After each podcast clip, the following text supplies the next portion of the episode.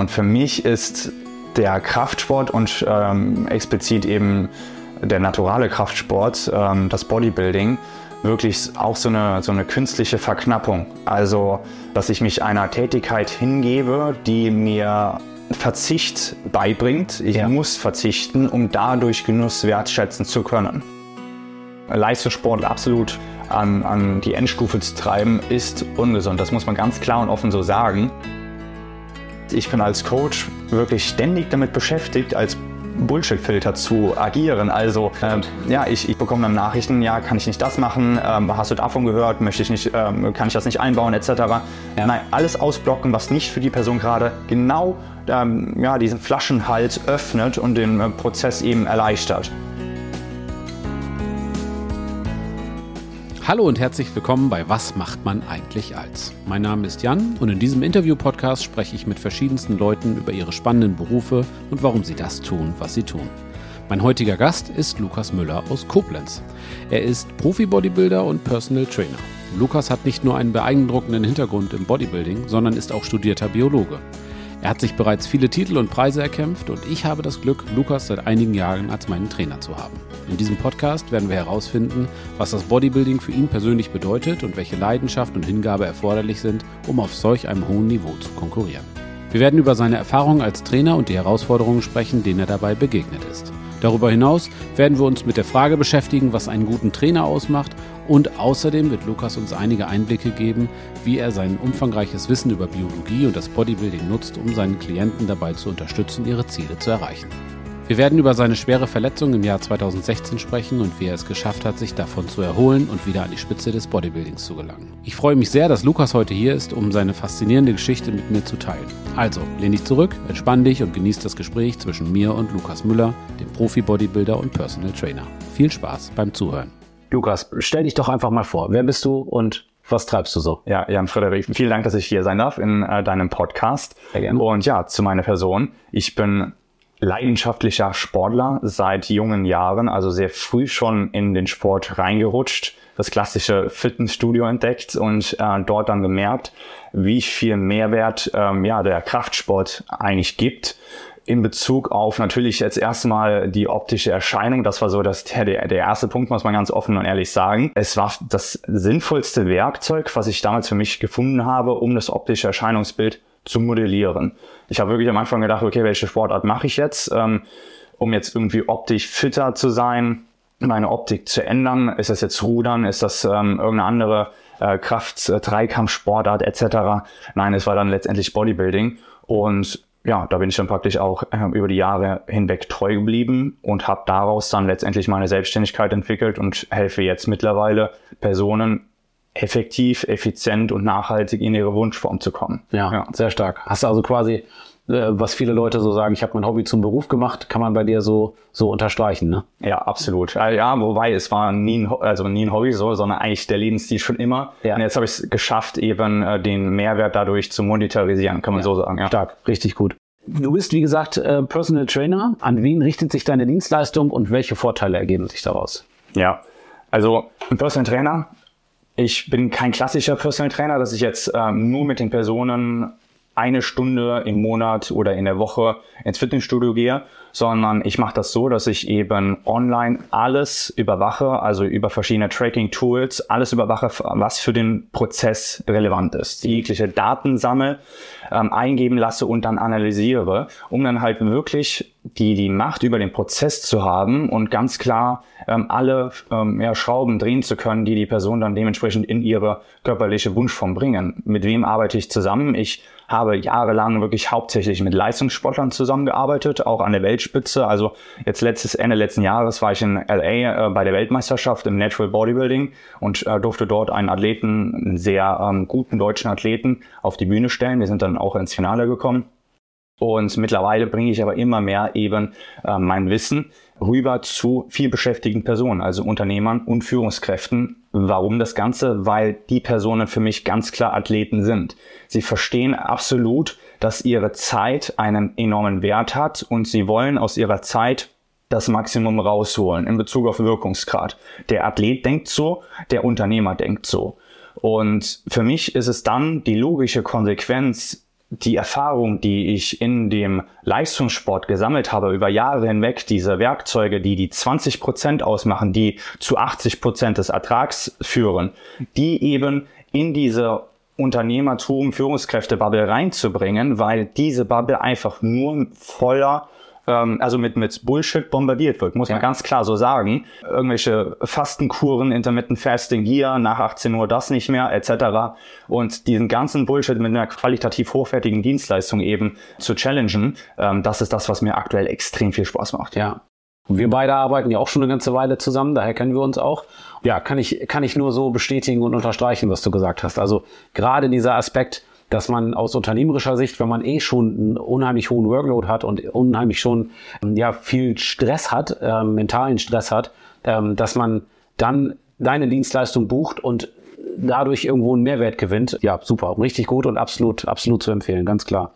Was macht für dich denn einen guten Coach aus? Kann man das so überhaupt äh, pauschal sagen? Das ist sicherlich individuell, aber aus deiner Perspektive, was macht einen guten Coach aus? Ja, also definitiv individuell. Da kommen wir gleich bestimmt auch nochmal dazu, ähm, wie man da selektiert, also auf welchen Kunden man dort dann sich ähm, positioniert. Mhm. Ähm, man kann nicht für jede Person der beste Coach sein, definitiv, aber grundlegend muss der Coach auf jeden Fall das Bedürfnis haben, das Verlangen haben, die Person weiterzubringen. Mhm. Das ist für mich die wichtigste ähm, Fähigkeit oder das, das äh, die wichtigste Grundeigenschaft. Ja. Der Begriff Coach der ist nicht geschützt. Und viele sagen dann immer so, ja, das ist ja schon irgendwie so ein, so ein negativer Aspekt, dass ähm, der, der Begriff Coach nicht geschützt ist. Man weiß nicht, ob da was dahinter steckt.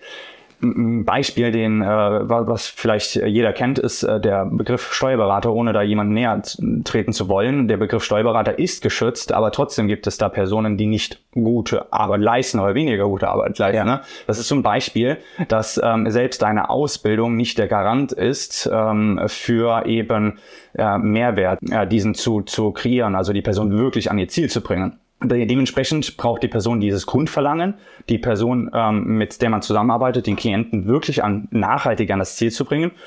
Dann natürlich Theorie, Expertise, mhm aber eben ganz stark eben auch über die Praxis. Also die Person muss erstmal sich selbst meistern in Bezug auf diese ganzen Routine. Also ich selbst weiß mittlerweile, wie es sich anfühlt, wenn man wirklich eine 60 reingetrackte 60 Stunden Arbeit ähm, ja, in der Woche hatte. Ja. Äh, reingetrackt wirklich, danach bist du kognitiv absolut frittiert. Ja. Und äh, dann noch sich irgendwie durch Routinen in das Gym zu bringen, ähm, dass das wirklich wie so ein nachhaltiger Automatismus ist, das ist eben was, was man in der Praxis selber mal erst gemeistert haben muss, um das überhaupt erst weiter bringen zu können. Genau, und das ist dann praktisch so, dass wo es äh, den Kreis schließt, dass man dann als Coach eben, wenn man es selbst gemeistert hat, dann eben andere in die Umsetzung bringt.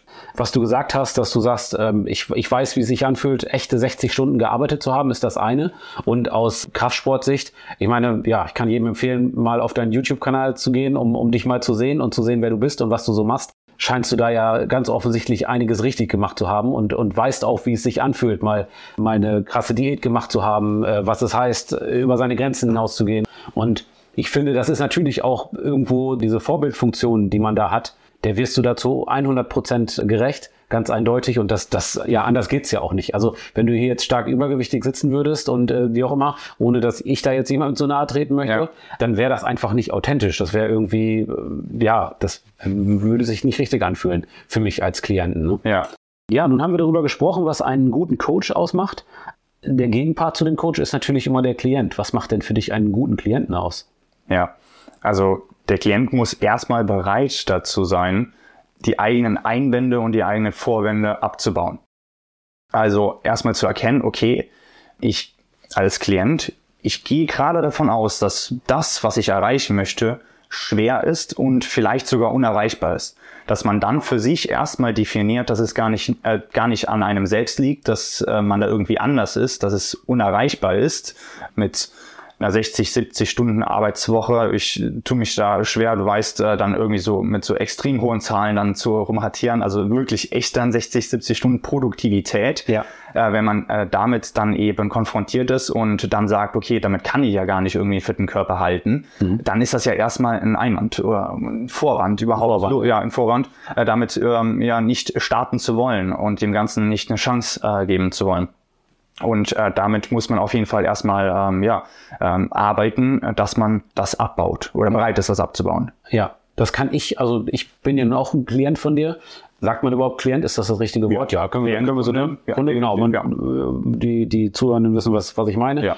Das ist ein ganz, ganz wichtiger Aspekt. Gerade wenn man sich mit dem Bereich Kraftsport äh, beschäftigt, dann gibt es, glaube ich, kaum einen Bereich oder wahrscheinlich sogar keinen Bereich, wo es so viele kontroverse Meinungen gibt gerade in Zeiten von YouTube und Instagram und so weiter und so fort zu irgendwelchen Trainingstechniken und so weiter, wenn du da irgendwie dir fünf äh, Leute fragst, dann kriegst du sieben Meinungen dazu. Und da jemanden zu finden, der ganz offensichtlich äh, wirklich Ahnung davon hat und äh, der es einem dann auch ermöglicht, einfach ja, da irgendwo zu vertrauen und zu sagen, okay, wenn der sagt, das soll ich so machen, dann hinterfrage ich das auch nicht weiter, weil dann wird es funktionieren, dann mache ich das so. Das ist ein unglaublicher Mehrwert. Also wenn ich sonst überlegt habe, okay, mache ich jetzt irgendwelche Drop-Sätze oder Pyramidensätze oder ich will jetzt nicht zu tief in die Materie reingehen, da brauche ich mir keine Gedanken mehr drüber machen. Das ist also das ist wirklich äh, nicht zu nicht zu unterschätzender Mehrwert, ganz ja. äh, ganz definitiv. Ja, ja. Das, das, ist auch immer wieder ein Punkt äh, mit Personen, wo ich gerade am Anfang stehe oder vielleicht die noch die die noch nicht äh, in die Zusammenarbeit gekommen sind, die dann wirklich denken, okay, das Coaching ist jetzt mit sehr viel mehr Kommunikation, mit sehr viel mehr Prozess verbunden. Ja, natürlich, da gibt es gewisse Punkte, die müssen einfach implementiert werden. Die sollen dann aber später so implementiert werden, dass ähm, oder werden so implementiert, dass möglichst wenig Reibung stattfindet, zum Automatismus diese Punkte werden. Aber es ist wirklich auf das Wesentliche konzentriert. Das heißt, ich bin als Coach wirklich ständig damit beschäftigt, als Bullshit-Filter zu agieren. Also ja, äh, ja ich, ich äh, bekomme dann Nachrichten, ja, kann ich nicht das machen, ähm, hast du davon gehört, möchte ich nicht, ähm, kann ich das nicht einbauen, etc. Ja. Nein, alles ausblocken, was nicht für die Person gerade genau ähm, ja, diesen Flaschenhals öffnet und den äh, Prozess eben erleichtert. Und gerade in der heutigen Zeit, wo ja wirklich Marketing ähm, sehr effektiv, effizient ist, die Aufmerksamkeitsspanne ist immer noch limitiert, aber wir haben halt noch mehr Screentime, noch mehr Impulse. Ja. Äh, ist das äh, für einen angenehm, wenn dann halt wirklich nur ein Kanal kommt? Nur ein Kanal und der dann möglichst differenziert denkt. Das ist ganz genau. wichtig. Ja. Ich erinnere mich, dass wir vor unserer Zusammenarbeit so ein, äh, ja, ein Kennenlerngespräch hatten, digitales, dass wir uns da irgendwie digital zusammengesetzt haben, sozusagen, um einfach mal zu gucken, ob das passt, die gegenseitigen Erwartungshaltungen abzustecken und so weiter kommt es denn eigentlich auch äh, daraus resultierend vor, dass du Klienten ablehnst, dass du auch sagst, okay, äh, sorry, tut mir leid, aber das, das passt nicht. Also das, was du haben möchtest, kann ich dir leider nicht bieten? Absolut. Also es gibt Personen, die dann auf mich zukommen und auch so das Klassische im Kopf haben, ich möchte jetzt in einer viel zu kurzen Zeit den und den Körper erreichen. Und wenn ich direkt von Anfang an nachvollziehen kann, okay, nee, das funktioniert nicht und das funktioniert auch nicht nachhaltig. Ja. Und ich kann die Person nicht davon überzeugen, dass es sich lohnt, äh, vielleicht noch einen Monat mehr eben da rein zu investieren oder dem Ganzen ein bisschen mehr Zeit zu geben dann ähm, ja, funktioniert, wird das nicht funktionieren. Weil ich bin nicht die Person, die eben so Get Fit äh, äh, Fast äh, Schemes verkauft. Ja. Ähm, das äh, ist nicht nachhaltig. Ähm, damit kann ich kein nachhaltiges Business aufziehen und nicht nachhaltige Mehrwert stiften. Das heißt, das funktioniert dann nicht. Wenn ich merke, dass die Person äh, generell ein Problem äh, mit Autorität hat, es kann durchaus vorkommen, um ein Beispiel zu nennen, ähm, bei ähm, Frauen, die in äh, männerdominierten ähm, Welten unterwegs sind und sich dort sehr stark behaupten mussten, zum Beispiel in, in, in einer Unternehmensberatung, da habe ich dann teilweise schon gemerkt, dass da Personen ähm, nicht ganz so leicht damit umgehen können. Mhm. Und das muss dann auch stark thematisiert werden, kann ein K.O.-Kriterium sein, wenn eben eine gewisse Autorität nicht angenommen wird. Es geht mhm. nicht darum, dass äh, du kennst den Prozess, das ist nicht diktatorisch, auf gar keinen Fall. Ähm, aber eine gewisse Autorität muss eben angenommen werden. Ja. Und äh, ja, das ist auch ein wichtiger K.O.-Punkt. Also generell, es geht von der äh, wenn jetzt jemand ähm, ja, potenziell Interesse hat an meiner Zusammenarbeit, dann geht äh, diese Person erstmal ein, durchlebt die einen ähm, oder durchgeht diese Person einen Qualifizierungsprozess. Mhm. Da, da wird erstmal ja, abgefragt, ob die Person überhaupt für die Dienstleistung geeignet ist, Punkt Nummer eins, aber auf der anderen Seite auch, ob die Dienstleistung für die Person geeignet ist. Und dann geht's praktisch erst ins Erstgespräch und dann werden nochmal tiefgreifendere Punkte eben ähm, ja auch eben erfragt und wenn dann alles passt, dann geht's auch sehr schnell in die Umsetzung. Das denke ich auch für alle Beteiligten ganz sinnvoll, dass du da so klar filterst. Ne? Also sowohl für deinen, äh, für den Klienten, wenn das dann irgendwie eine Geschichte ist, die nach wenigen Wochen wieder ändert, äh, endet, weil die Erwartungshaltung da einfach zu different ist, oder auch für dich. Ich kann mir vorstellen, dass du gerade am Anfang natürlich ja mehr Arbeit investieren musst als, als dann im laufenden Prozess. Du hast natürlich immer damit zu tun, aber gerade am Anfang musst du natürlich erstmal gucken, wer ist denn mein Gegenüber, ähm, was hat er für, für Stärken, für Schwächen, muss ich erstmal einpendeln, äh, was sind die Ziele und so weiter. Also das ja. weißt du viel besser als ich wahrscheinlich und ähm, dementsprechend macht das natürlich Sinn, dann relativ klare Filter zu setzen und zu sagen, tut mir leid, da finden wir leider nicht zusammen. Ne? Absolut. Wie sieht denn so ein typischer Arbeitsalltag bei, bei Lukas Müller aus? Ähm, gibt es sowas überhaupt? Und ja. wenn ja, wie darf ich mir das vorstellen? Ja, also typischer Arbeitsalltag ähm, besteht wirklich auch aus ganz viel Datenanalyse. Also erstmal grundlegend erstmal zu schauen, okay, wie ist jetzt das Körpergewicht, äh, wie ähm, ist, sind die Schlafwerte, ähm, wie hat die Person sich ernährt, wie hat der Klient sich ernährt. Also ähm, ich, ähm, man kann sich das vorstellen, eine Person, die jetzt nicht mal ja, in einem professionellen Online-Coaching war. Ich äh, setze mich dann wie in mein Cockpit, wo ich dann alle Tabellen aufhabe und dann genau weiß, okay, Jan Frederik Klein hat jetzt das und das abgeliefert in der Woche und ähm, da und da gibt es Stellschrauben und dann geht es in die angepasste Kommunikation. Mhm. Die muss auch individualisiert sein. Also sehr viel Kommunikation, sehr viel rausfiltern, auch dort von weniger relevanten Punkten, viel ähm, hervorheben von relevanten Punkten. Es kann durchaus sein, dass ich merke, da ist jetzt ein, ein wirklich wahrer Hebel, den wir anvisieren können innerhalb der Zusammenarbeit, um wirklich die Person schneller ans Ziel zu bringen, nachhaltiger ans Ziel zu bringen, dann wird erstmal alles andere untergeordnet und dann geht's über die ja, fortlaufenden Check-ins, also feste Business-Termine mit dem eigenen Körper, kann man das so ähm, einfach umschreiben. Sehr gut, ja. Und ähm, da ähm, geht es dann wirklich erstmal nur um das eine Thema, bis das dann eben wirklich ähm, ja, zum Automatismus geworden ist und dann eben im Hintergrund läuft und kann das nächste eben angegangen werden. Mhm. Sehr viel Arbeit vor dem äh, Laptop und sehr viel Kommunikation und dann natürlich ähm, ja äh, das Ganze dann auch jetzt immer mehr Arbeit an dem Unternehmen. Also es ähm, geht darum, dass meine Dienstleistung immer besser wird. Ähm, es ist jetzt bereits eine, ähm, eine klinische Ernährungsmedizinerin im Boot, die wirklich eine extrem gute Expertise hat auf dem Gebiet und ich weiß, dass sie jetzt schon in der Nische besser ist als ich mhm. und sie soll wirklich noch besser werden. Also meine Aufgabe ist es jetzt wirklich, sie noch weiter zu entwickeln, ihr bestmögliche Systeme zu schaffen, ähm, dass der Klient eine noch bessere ja, Experience hat in der Dienstleistung. Also ich habe so diesen Punkt, wenn, wenn ich jetzt mal wirklich Ziele in, im Unternehmen äh, bei, bei meiner Dienstleistung definiere, ähm, dann habe ich da wirklich dieses Ziel, dass in, äh, in, in ein paar Jahren eben alles wirklich so ähm, in einem Ökosystem ist, dass ein Fitness-Tracker zum Beispiel Automaten, äh, automatisch Daten einspeist in das System, dass man es gar nicht mehr eintippen muss, dass das Feedback noch mal besser eben auf einen zukommt, die Software äh, noch mal äh, reibungsloser läuft. Also ich habe sehr viele Punkte, wo ich äh, die Dienstleistung immer besser machen möchte. Und als, als Klient freue ich mich natürlich sehr darauf, auch wenn ich sagen muss, dass das jetzt schon auf einem sehr, sehr, sehr hohen Niveau ist. Also ähm, äh, wenn ich dann, wir unterhalten uns darüber, ich schicke dir irgendwelche Blutbilder ähm, oder ich habe irgendwelche Fragen zu irgendwelchen, äh, keine Ahnung, irgendwo Probleme mit irgendeinem Gelenk oder so, dann ist das immer schon auf einem extrem hohen Level, das Ganze. Aber wenn du sagst, da ist noch was zu optimieren, dann wird das wohl so sein. Bin ich gespannt und freue mich auf jeden Fall drauf, ja. Wir haben eingangs erwähnt, dass du ja nicht nur, und das nur natürlich in Anführungsstrichen, äh, Coach bist, sondern auch, ja, weiß ich nicht, darf ich sagen, Profi-Bodybuilder? Also, ja, ja? Profi-Lizenz ist da, ja. Genau, okay, Profi-Bodybuilder also als Bühnenathlet an, an professionellen Bodybuilding-Wettkämpfen teilnimmst.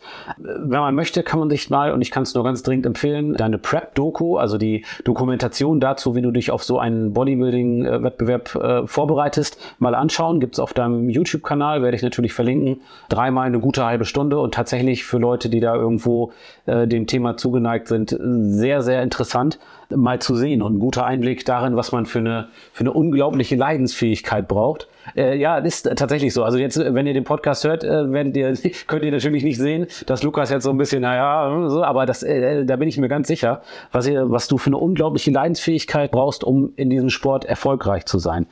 Nun, ganz lange Einleitung, kurze Frage, warum tut man sich das an? Ja, also wer mich schon vielleicht verfolgt oder eben dann, äh, dann verfolgt, ich versuche die Punkte immer ein bisschen auf der Metaebene zu betrachten, also wirklich äh, so äh, philosophisch ranzugehen. Und für mich ist der Kraftsport und ähm, explizit eben der naturale Kraftsport, ähm, das Bodybuilding, wirklich auch so eine, so eine künstliche Verknappung. Also, dass ich mich einer Tätigkeit hingebe, die mir Verzicht beibringt. Ich ja. muss verzichten, um dadurch Genuss wertschätzen zu können. Okay. Du kennst das, dass du in deiner Diät hast du selbst eben wahrgenommen, wie gut auf einmal dann Gemüse schmecken kann. Wenn du wirklich richtig Hunger hast, also richtig Hunger. Nicht dieses oberflächliche, man hat jetzt gerade mal so ein bisschen äh, ja, einen niedrigen Insulinspiegel, weil man vorher irgendwas Zuckriges gegessen hat, sondern fundamentalen Hunger. Ja. Ähm, dann ist auf einmal Brokkoli, schmeckt äh, wie ja, eine Praline. Das kann man sich gar nicht vorstellen, aber es ist so. Und wenn man dann merkt, okay, es geht jetzt gar nicht darum, irgendwie außen immer abzuscalen, also besser, höher, schneller, sondern man kann aus dem einen Ding noch viel mehr rausholen in der Art und Weise, dass man sich wirklich dem Prozess voll und ganz hingibt. Das ist für mich ein riesiger Mehrwert. Natürlich, jetzt von, äh, von außen betrachtet, Personen, die sich unter dem Natural Bodybuilding nichts vorstellen können oder das nur von außen betrachten, man ähm, steht damit äh, unter 5% Körperfett ähm, auf der Bühne, komplett äh, faserig sozusagen. Also man sieht jeden einzelnen Muskelstrang in einem String angemalt, komplett bizarr. Ist für mich auch immer noch manchmal ein bisschen bizarr. Es ist absolut so eine, so eine künstliche Welt dann dahingehend. Aber was dann dahinter steckt, was man da rausziehen kann, das ist äh, für mich überwiegt das Ganze. Ja, und ich denke auch, dass man, dass man daraus lernen kann oder mit Sicherheit lernt, dass man dass die, die eigenen Grenzen lange nicht da sind, wo man denkt, dass sie sind, sondern dass die also um ein Vielfaches verschoben werden können. Ne? Ja, das habe ich auch in, also in der ersten Wettkampfvorbereitung da ähm, habe ich gedacht, okay, es geht nicht mehr weiter, ich kann nicht noch trockener werden. Also trocken, ähm, den Begriff nutzt man für noch weniger Körperfettanteil. Ja. In der zweiten Wettkampfvorbereitung bin ich noch mal äh, niedriger mit dem Körperfettanteil und durch die Automatisierung verschiedener Prozesse äh, konnte ich noch besser und angenehmer in diesen Extrembereich gehen, weil das ist auch ein wichtiger Punkt, den man da verstehen muss, um, um in diesen Extrembereich zu gehen, muss man überhaupt ähm, ja das Gesundheitslevel absolut dominieren. Also ähm, man kann nicht auf irgendeiner anderen Ebene ungesund sein und dann in einen Extrembereich vorstoßen. Man muss alles sehr, sehr, sehr stark meistern, Schlaf, Ernährung etc., um dann eben diese Extremleistung abrufen zu können überhaupt. Ja, das ist ein 24-7-Job, ne? Ja, da schlägst du natürlich irgendwie perfekt den Bogen zu meiner nächsten Frage, ähm, ob es denn nicht wirklich ungesund ist, seinen Körper so extrem an die, an die Grenzen zu bringen. Ja. Ähm, das ist ja eine, eine, unheimliche Belastung. Also da muss, muss man kein Mediziner sein, um das zu erkennen. Das ist für den, für den Körper ein Ausnahmezustand. Du treibst ihn da an die Grenzen und äh, so wie es aussieht, dann teilweise auch deutlich darüber hinaus. Ja, ist das nicht, ist das nicht total ungesund? Ja, ist es. Okay. Also es ist absolut ungesund. Ähm, eine, eine, so extreme Wettkampfvorbereitung, ähm, Leistungssport absolut ähm, an, an die Endstufe zu treiben, ist ungesund. Das muss man ganz klar und offen so sagen. Aber ähm, ungesund, das ist immer ein Spiel mit der Dosierung was ist jetzt ungesünder, wenn ich jetzt ähm, ein paar Mal eben Wettkämpfe in diesem Extrembereich durchführe oder mein Leben lang ungesunde Routinen akkumuliert, eben dann später ähm, sich bemerkbar machen im Alter. Ähm, wenn man da wirklich ganz rational also die Risiken einschätzen kann und Risk Management betreibt, dann ist das für mich ein ähm, ja, Kosten-Nutzen-Verhältnis, was absolut aufgeht. Ja. Ähm, dosiert. Also wenn ich jetzt, ich, ich haushalte damit schon, also deswegen, du hattest mich auch äh, zu Beginn, ähm, als wir uns getroffen haben, jetzt heute äh, gefragt, wann denn bei mir der letzte, äh, der nächste Wettkampf ansteht. Und das dauert erstmal noch ein bisschen, äh, weil ich weiß, dass es halt wirklich so, so ein ja etwas, wo man mit haushalten muss, ähm, so einem Leistungssport. Weil ich möchte wirklich später eben ähm, primär nachhaltig einer Dienstleistung gerecht werden, äh, dahingehend eben das Unternehmen immer weiterbringen. Das ist mein, mein übergeordnetes Ziel. Und wenn ich da jetzt gesundheitlich mich irgendwie in eine brenzliche Situation bringe, dann ist das nicht dem dienlich. Ja. Du hast das vorhin schon mal so ein bisschen am Rande erwähnt. Du bist überzeugter Naturalathlet. Ähm, ja, für Leute, die nicht so im Thema sind. Das heißt, du verwendest explizit keine leistungssteigernden Substanzen, Medikamente, ja. ähm, äh, Anabolika, solche Geschichten. Das ist ja nicht ich sag mal, es ist ja im, im, Bodybuilding, also im professionellen Bodybuilding eher üblich, sage ich mal, dass die Leute da äh, zu leistungssteigernden Substanzen greifen, ja. als dass sie es nicht tun. Warum hast du dich so klar dagegen entschieden, nachzuhelfen? Mhm. Also um da vielleicht noch so, so ein bisschen für den Zuhörer, das äh, nochmal ein bisschen zu, zu erklären. In, Im Bodybuilding gibt es tatsächlich zwei Bereiche, also einmal ähm, natural und einmal enhanced. Und enhanced wird auch getestet, aber sehr, sehr rudimentär. Also äh, das ist dann halt eher, das sind Pseudotests. Ja. Der Naturalbereich, der wird nach Olympia-Kriterien getestet. Jetzt ähm, weiß ich, weil ich mich wirklich tiefgreifend mit Sport und auch äh, ja, also, äh, mit Sport auseinandersetze und auch mit äh, Sportmedizinen auseinandersetze und da auch ein gutes Netzwerk habe. Ich weiß, dass bei Olympia eben sehr wenig Naturales. Also selbst diese WADA-Kriterien, ich weiß, wie krass das ist, also ähm, das ist mit A und B-Probe, es wird der komplette Körper kontrolliert, ähm, es sind unangekündigte Tests, äh, dann kommst du eben ähm, abends nach Hause und der Dopingkontrolleur äh, steht eben vor der Haustür und dann muss man direkt eben Urinprobe oder eine Blutprobe abgeben. Krass. Ähm, bis hin zu, dass eben ähm, ja, Vertuschungsmaßnahmen eben äh, kontrolliert werden, dass ich persönlich mit meinem Wissen eben nicht nachvollziehen kann, wie man sowas umgehen kann. Ich weiß aber eben durch mein Netzwerk auch, dass eben im, im Olympiabereich sehr viel Geld eben vorhanden ist, im Natural Bodybuilding weniger, aber dort, wo eben sehr viel Sponsorengelder vorhanden sind, gibt es eben auch Ärzte, die einen dort durchschleusen. Das ist im Naturalbereich nicht. Es gibt dort schwarze Schafe, aber die Wahrscheinlichkeit ist halt deutlich wen äh, weniger, weil die Tests sehr gut sind und weil zu wenig Incentive für das Doping halt da sind, weil halt nicht so viel Sponsorengelder da drin sind. Und um das dann halt mal so zu zeichnen, beim Enhanced-Bereich, da ist es eben so, dass ähm, ja, alle eben äh, mehrere ähm, ja, Medikamente nutzen, um dann halt sich den Vorteil zu verschaffen. Ähm, warum habe ich mich für den Naturalbereich entschieden? Also, um da ein Beispiel zu geben, wenn ich mich jetzt für die Nutzung von Steroiden entscheiden würde. Das wäre wie wenn ich als Unternehmer zur Bank gehe und einen Kredit ja, in, ähm, einen Kredit aufnehme, ohne zu wissen, wie der Rahmen ist, wie die Zinsen sind, äh, ob ich den überhaupt stemmen kann. Sehr also gut, mir ja. gibt vorher keiner die, ähm, die Information, wie die Substanzen bei mir wirken, auch in Bezug auf Nebenwirkungen, überhaupt auch in Bezug auf Leistungssteigerung, ja. ähm, man kann es vorher nicht abschätzen. Es ist ein nicht kalkulierbares Risiko. Der Unternehmer, der zur Bank geht, der will ja sein Risiko ähm, auch kalkulieren. Wenn er jetzt aber gar nicht weiß, wie hoch der Rahmen ist von dem Kredit, äh, wie hoch die Zinsen sind von dem Kredit, dann hat er ein nicht kalkulierbares Risiko und es kann durchaus sein, dass der Unternehmer eben nicht sein Unternehmen voranbringt, sondern es im Keim erstickt. Und das ist ein Risiko. Ich, wenn andere Personen auf mich draufblicken, denken die immer, ich würde viel Risiko eingehen. Dabei bin ich dahingehend eigentlich sehr äh, ja, darauf bedacht, äh, mit den Informationen, die ich habe, ähm, auch sehr gutes Risikomanagement zu betreiben. Und für mich ist das ein Risikomanagement, was ich eben nicht kontrollieren kann. Und dadurch, dass für mich eben das Leben nicht nur aus dem Sport äh, besteht, sondern eben ähm, der Sport ein wichtiger Teil ist, der das Leben noch mit aufwertet, ähm, möchte ich ja auch gesund ins Alter gehen, Familie eben auch äh, gründen etc. Ähm, ja, Unternehmertum bis ins Alter eben nachhaltig auch fortführen.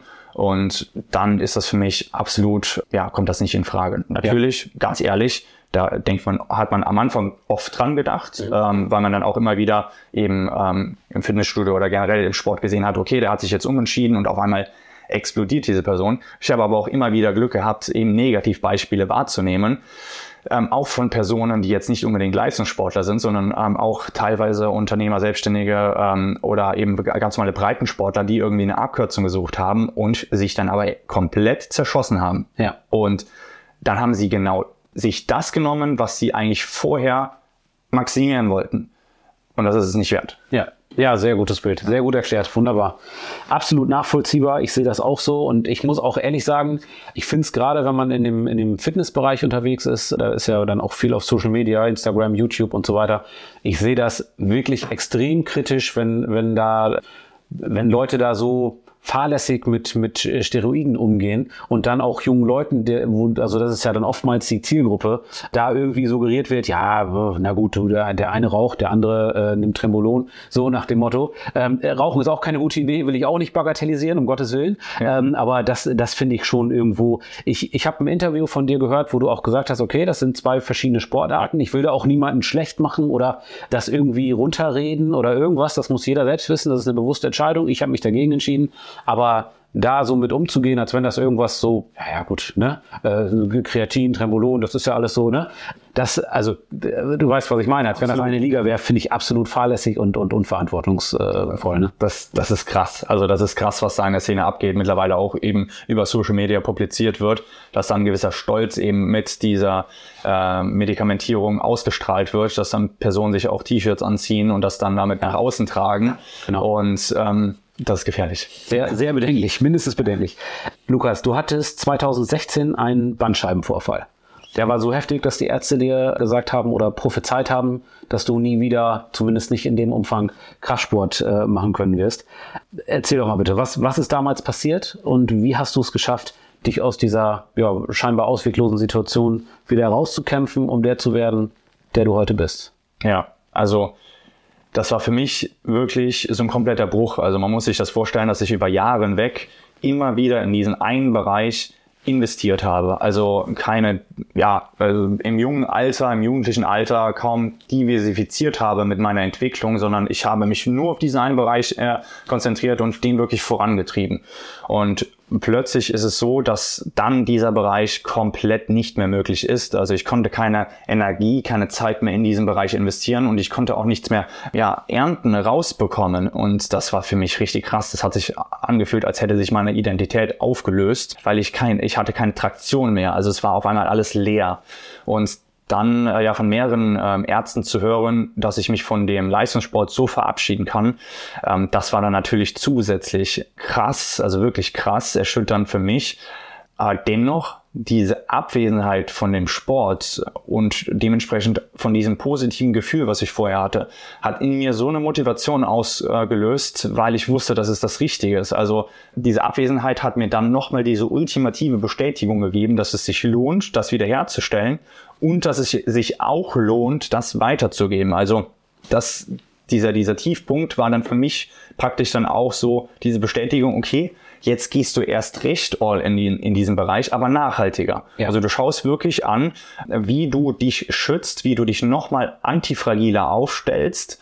Erstmal natürlich rehabilitierst, das war ein Prozess für sich, aber danach eben diese, diese äh, vorweg, um das vorwegzugreifen, was danach kommt, eben wie ich mich dann antifragiler positioniere, um dann halt möglichst lange von dem Sport zu profitieren und dafür zu sorgen, dass andere Personen auch von diesem Sport profitieren. Und ähm, ja, für mich war das dann erstmal in dem Moment von der Rehabilitation so, dass ich dann geschaut habe, okay, welche Personen haben denn jetzt wirklich auf diesem Bereich Expertise und habe mich dann eben nicht an diese äh, Ärzte gehalten, die auf der Theorie vielleicht auch ja absolut stark sind, aber nicht in der Praxis. Also es waren Personen, die haben selber noch nie trainiert, also können die das ja auch gar nicht nachvollziehen. War für mich in dem Moment, das muss ich natürlich auch erstmal verarbeiten und zu dieser Meinung kommen ja. oder die festigen. Aber dann habe ich mich auch mit ähm, Olympioniken auseinandergesetzt, die selber Bandscheibenvorfälle hatten, ähm, sich rehabilitiert haben, haben äh, Kontakt zu denen aufgebaut, Wissen angeeignet. Ähm, viele äh, Doktoren, die in dem Bereich wirklich sehr, sehr versiert sind, eben mich dort eben ja, vernetzt und äh, sehr viel Wissen angeeignet und das dann immer wieder in die Praxis umgesetzt. Und das war dann ja wirklich erstmal ein halbes Jahr gar kein ähm, Krafttraining. Also das war dann auch so, dass so ein Bizeps-Curl äh, wehgetan hatte. Also das war, ein Bandscheibenvorfall ist für viele extrem individuell, das muss man dazu sagen. Manche Personen können dann halt auch sich direkt wieder belassen. Es war aber so, dass ich tatsächlich mit einem bereits vorhandenen Bandscheibenvorfall ja, auf den Wettkampf gefahren bin und dort den zweiten Bandscheibenvorfall mir zugezogen hatte. Ähm, das war in dieser Wettkampfvorbereitung, das ist nochmal ein Thema für sich, auch sehr emotional gesteuert gewesen, auch aber eine wichtige Erkenntnis für mich im Nachhinein, dass man eben dort den Kontext neu justiert und seine Strategie ändert, dass dann der, der Wettkampf diesen abzubrechen, die Wettkampfvorbereitung abzubrechen, eigentlich dann das Starke gewesen wäre. Aber ich möchte die Erfahrung absolut nicht missen jetzt im Nachhinein.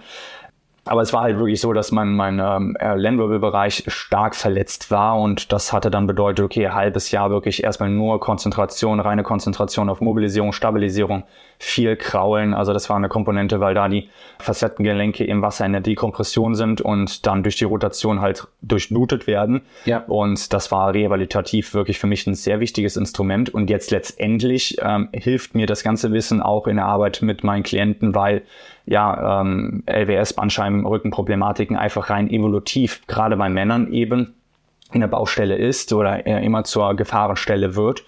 da profitiere ich jetzt von dem bisschen. Von dem her war das auf jeden Fall, ja, ein, ein, ein starker Tiefpunkt, aber da konnte ich sehr viel rausziehen. Ja. So, ja. Ich finde das immer beeindruckend, wenn Menschen äh, in so, so extremen Situationen, also in, in, in extrem negativen Situationen, so eine jetzt erst recht Mentalität entwickeln und ähm, diese Energie, die da definitiv drinsteckt, dann umwandeln und ja, sich, sich Gedanken machen, okay, ist Situation, soll Situation, wie komme ich da jetzt hin und äh, sich dann wirklich fokussieren und ihre, ihre Energie da reinstecken, um diesen äh, aus dem Ist-Zustand äh, dann in den, in den Soll-Zustand zu kommen, finde ich immer extrem beeindruckend. Und das ist natürlich dann bei dir ja ein Extrembeispiel im positiven Sinne. Ne? Ja, Lukas, ähm, vielen, vielen Dank. Das war sehr interessant, mega spannend. Wenn jemand dich jetzt kontaktieren möchte und, und sagt, Mensch, das, was der da macht, äh, das finde ich, das finde ich interessant. Wir sollten uns mal kennenlernen und vielleicht können wir dann ja sogar zusammenarbeiten. Wie kann man dich erreichen? Ja, also ich denke mal, da wo man am ehesten nachvollziehen kann, was ich so treibe, auf Instagram Motivation King einfach eingeben. Ansonsten auf der Webpage bodyscaling.de und genau, dann gerne einfach mal schauen, was mache ich so, wie arbeite ich, ähm, ja, und dann gerne in Kontakt treten, wenn die Person halt wirklich nachhaltig in ihre Wunschform kommen möchte. Ja, wunderbar. Gut. Jan, vielen Dank, dass ich bei dir sein durfte. Ich habe zu danken und äh, ja, vielen Dank.